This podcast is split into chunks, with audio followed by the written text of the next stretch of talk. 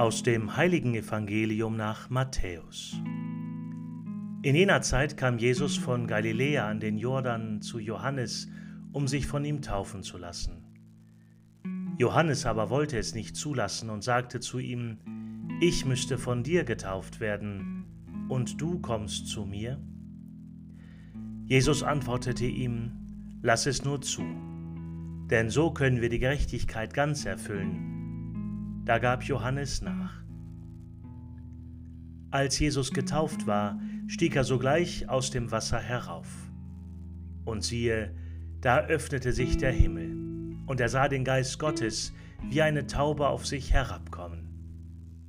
Und siehe, eine Stimme aus dem Himmel sprach, Dieser ist mein geliebter Sohn, an dem ich Wohlgefallen gefunden habe.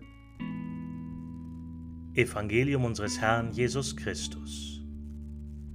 Aus dem Matthäusevangelium Kapitel 3, Vers 13 bis 17.